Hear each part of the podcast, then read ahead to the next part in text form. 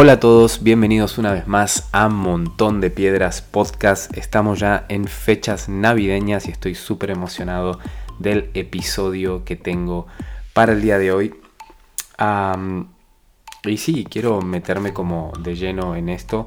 Así que nada, estoy muy emocionado. Ya habrás visto el título de este episodio. está basado, realmente este título me encantó de una prédica de nuestro pastor eh, Juan Mejías, que la pueden escuchar. De hecho, Juan Mejías tiene un podcast a Hilson España con Juan Mejías. Puedes buscarlo en, Spotify. Ahí tendrás la prédica Lo olvidado y lo inesperado. Una prédica también basada en la Navidad. A todo este concepto de, de, la Navidad, de como que todo tiene que ser bonito y a veces no es tan así y, me, inspiró mucho para poder grabar un episodio acerca de esto y quiero hablarte de ciertas cosas que Dios me vino hablando en este tiempo. Así que tomé este título a Venid infieles todos y espero que te guste lo que tengo preparado para ti en el día de hoy. Muy bien, así que vamos ahí, vamos de lleno al episodio del día de hoy. Episodio número 5 de esta tercera temporada de Montón de Piedras Podcast. Venid infieles todos.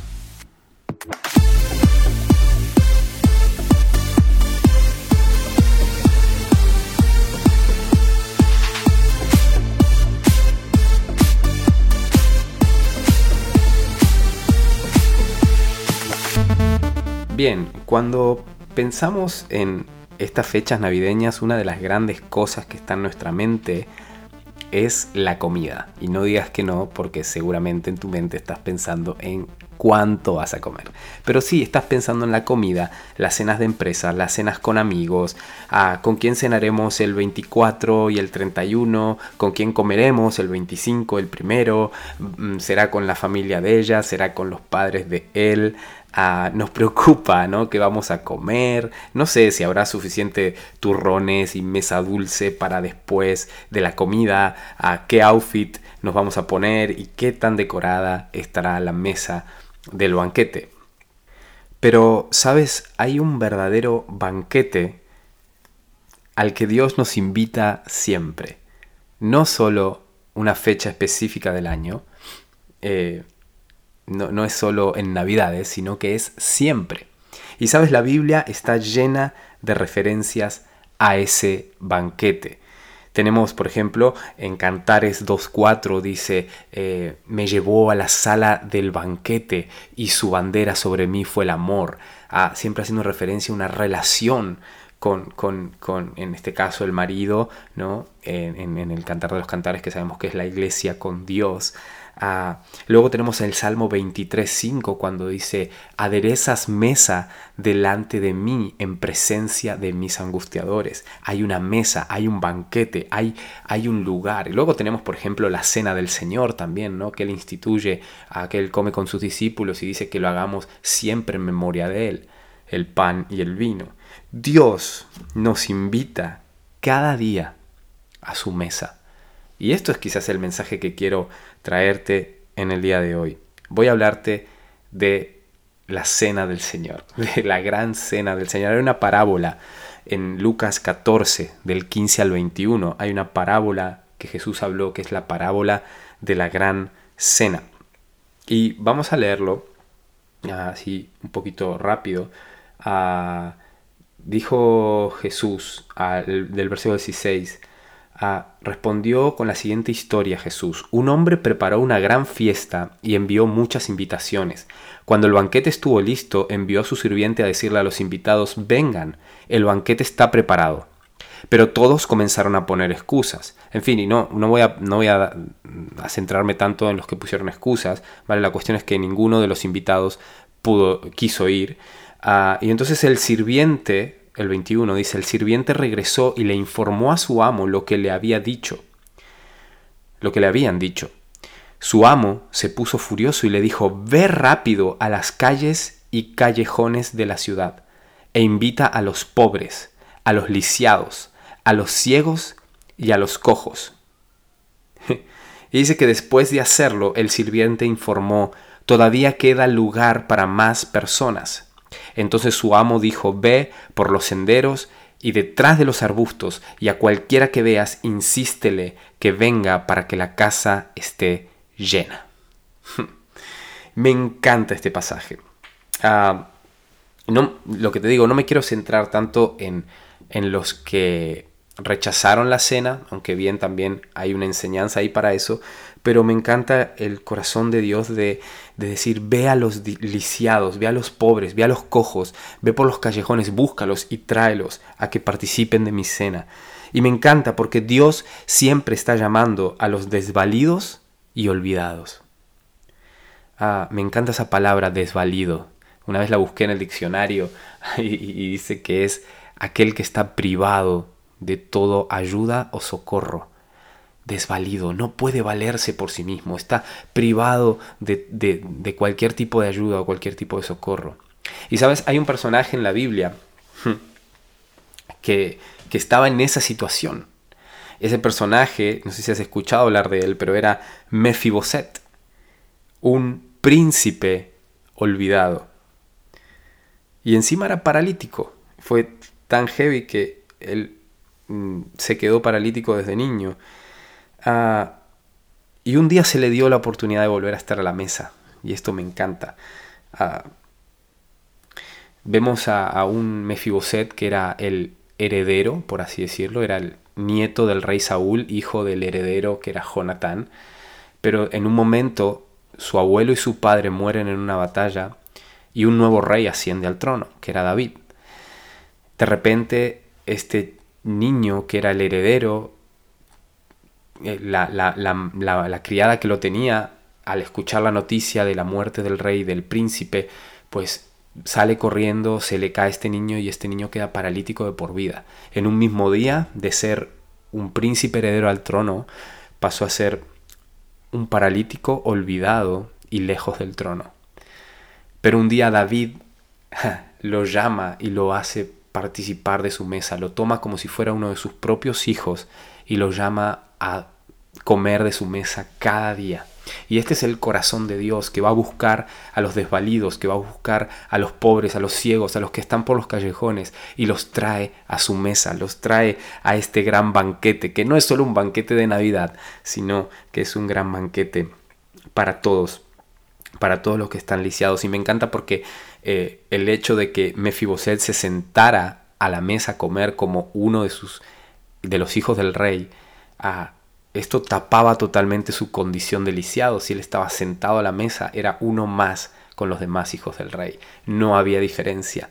Ah, no era, ah, ahí se nota que está lisiado, no, porque todos estaban sentados a la mesa y eso me, me, llena de gozo y de alegría esta historia de, redención de Mefiboset, un príncipe olvidado que no tuvo la culpa de lo que le pasó, fue las circunstancias de la vida y de repente Dios lo llama a la mesa y lo trae de vuelta. Eso es increíble. pero luego dice que este siervo fue a buscar a los, a los desvalidos, a los paralíticos, a los pobres, a los ciegos, y le dice, Señor, todavía hay un montón de espacio. Y entonces Dios dice, ve por todos lados y llena mi casa, trae a todo el que veas.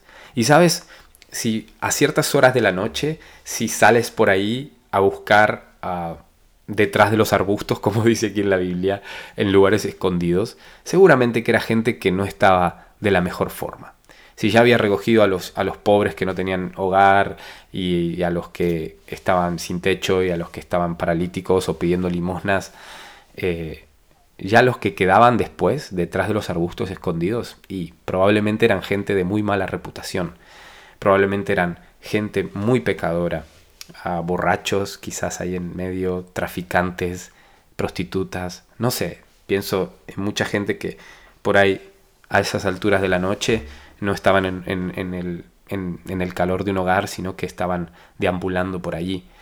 Y el siervo, Dios le dice al siervo que vaya y los llame a todos, ¿no? y esos todos incluyen a esos pecadores, incluso a los pecadores más grandes. y yo creo que por eso el llamado a la mesa del Señor es un llamado a todas, a todas las personas, independientemente de cuál sea su condición. Ah, y esto es lo que ah, eh, Juan lo dice en su predicación y es brutal. Ah, pero estamos acostumbrados a cantar en Navidad villancicos como Venid fieles todos, a Belén marchemos. y creemos que la Navidad o el llamado de Dios es solo para los fieles, ¿no? Venid fieles. Pero Jesús, y esto es, lo deja muy claro en la Biblia, no ha venido a llamar a justos o a los que se creen justos, sino a pecadores al arrepentimiento. Y todos, en cierta manera, somos infieles. Todos. No hay uno que se salve. Sí, intentamos, como cristianos y hijos de Dios, intentamos ser los más, lo más fieles posible. Estamos en el camino, estamos en el proceso, estamos en el negocio de poder vivir una vida santa y una vida honrada. Pero fallamos. Pero fallamos en el intento, muchas veces. Y, y por eso creo esto y lo creo firmemente, que el llamado a la mesa del Señor no es solo para los fieles, sino también para los infieles. Si es verdad, es un llamado para los desvalidos, como Mefiboset, para los que las circunstancias de la vida los han incapacitado, pero también es un llamado para los que han fallado, para los que de alguna manera son presa de sus propias malas decisiones. Sabes, lo que te decía antes era, Mefiboset no hizo nada malo para estar en la condición que estaba. Sin embargo, hay otro del que te quiero hablar que también fue llamado a la mesa, estando en una condición desfavorable. Ah, y, no, no, no, no, estaba en esa condición por capricho del destino, por la circunstancia de la vida, como le pasó a Mefiboset, sino que estaba allí, en esa situación desfavorable, ah, se encontraba preso y desterrado de su casa por causa de su propia desobediencia y de sus propios pecados. Te hablé de un príncipe que fue llamado a la mesa y ahora quiero hablar, hablarte de un rey que fue llamado a la mesa. Y este rey es la historia del rey Joaquín. Muy poco se habla, es un rey que ha pasado sin pena y sin gloria en la historia de la Biblia, de los reyes de Israel y de Judá. Perdón. Pero Joaquín fue un rey en Judá que asumió al poder a sus 18 años solamente. Y entró en, creo que en el, en, el momento ah, de más decadencia del reino de Judá. Uh, de hecho, su gobierno solo duró tres meses. Tres meses, solo tres meses. Ah, su padre, el rey Joacim, había sido un rey muy malvado, un rey muy perverso, eh, y cuando murió, asumió Joaquín al trono, este rey Joaquín asumió al trono, pero no duró mucho, ya que te dije, tres meses nomás, porque a los tres meses vino a Nabucodonosor, que era el rey de Babilonia, que era el imperio más grande que gobernaba esa zona, y lo destituyó de su cargo, se lo llevó preso a Babilonia y puso en su lugar a Sedequías, su tío, al tío de Joaquín. Lo puso en su lugar a gobernar. Y es como que la historia de Joaquín pasa allí sin pena y sin gloria, no se sabe más nada. Ah, lo único que se dice antes de que se lo lleven cautivo a Babilonia es, hizo lo malo ante los ojos de Jehová. Tres meses, tres meses, y le dio tiempo hacer lo malo ante los ojos de Jehová. Qué tremendo, ¿no? Tres meses que le alcanzaron para ser infiel a Dios. Como bien te dije, la historia no nos dice más de Joaquín y se centra en Sedequías, quien ahora era el rey, y, y es la decadencia total del reino de Judá. Sedequías se revela contra Nabucodonosor, el rey de Babilonia, y es la historia de la caída de Jerusalén. Nabucodonosor ataca Jerusalén, destruye eh, Jerusalén, destruye el templo. A, Sedequías termina muy mal este rey. se llevan cautivo todo el pueblo de Jerusalén a Babilonia y a Sedequías terminan matándole a sus hijos en su presencia y a él le arrancan los ojos y termina, pero muy, pero muy mal la historia de Sedequías. Y no se dice más nada, se dice que Jerusalén ha caído y que su rey ya ha sido perdido. Sedequías, a pesar de, todas las profecías que Jeremías le decía que no tenía que rebelarse ante el rey de Babilonia, a, él no le hizo caso a Jeremías y terminó así tan mal como terminó. Em, pero lo que me llama la atención es que tanto el libro de Jeremías como el libro que cuenta la historia de los reyes, que es Segunda de Reyes, ah, terminan con una misma historia.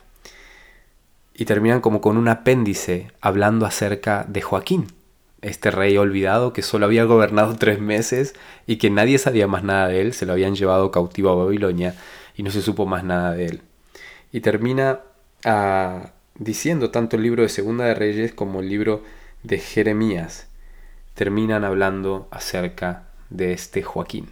Dice, en el año 37 del exilio de Joaquín, rey de Judá, Evil Merodac ascendió al trono de Babilonia, y el nuevo rey fue bondadoso con Joaquín y lo sacó de la cárcel el 31 de marzo de ese año. Le habló con amabilidad y le dio una posición superior a la de los demás reyes exiliados en Babilonia. Le proporcionó a Joaquín ropa nueva para reemplazar la ropa de prisionero y le permitió comer en presencia del rey por el resto de su vida. Así que el rey de Babilonia le dio una ración diaria de comida mientras vivió. Esto continuó hasta el día de su muerte. Esta historia, este apéndice en el que termina Jeremías y con el que termina el segundo libro de Reyes, habla acerca de un, es como un mensaje de esperanza. O sea, terminó con la caída de Jerusalén, con la destrucción total del pueblo de Dios, con la cautividad total, pero termina como diciendo, hey, 37 años después de la, de la, del cautiverio de Joaquín, al final fue libertado ese rey y fue llamado a la mesa y comió en presencia del rey todos los días de su vida. Y fue honrado. Y, y, era como una esperanza para decirle a los judíos, hey, que un día también nosotros vamos a volver. Un día también Dios se va a acordar de nosotros y vamos a volver a ser libres de este cautiverio. Y, y, sí, y así es, ¿no? Pero, pero me encanta que fue usado con este rey, Joaquín, que la única referencia que tenemos es que hizo lo malo ante los ojos de Jehová. Un rey que no hizo nada bueno para merecer estar delante de la mesa, pero que Dios, por su infinita gracia, en su infinita misericordia, llamó también a un infiel como Joaquín. Quiero que estas navidades recuerdes que tanto si eres un desvalido como Mefiboset o un infiel como Joaquín, siempre hay lugar para ti en la mesa. Siempre hay lugar en la ti para ti. Ah, me encanta esa canción de Un Corazón que dice todos a la mesa, nadie, nadie queda fuera. Me encanta. Jesús fue muy claro cuando ofreció su verdadera comida a los discípulos.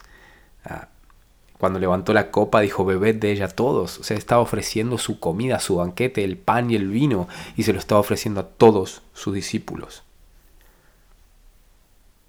¿Sabes? El banquete del Señor era para Pedro, que lo iba a negar, para Tomás, que no iba a creer en él, e incluso para Judas, que lo iba a traicionar.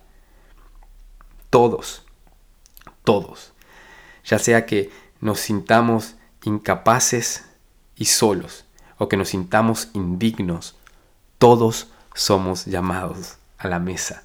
Recuérdalo.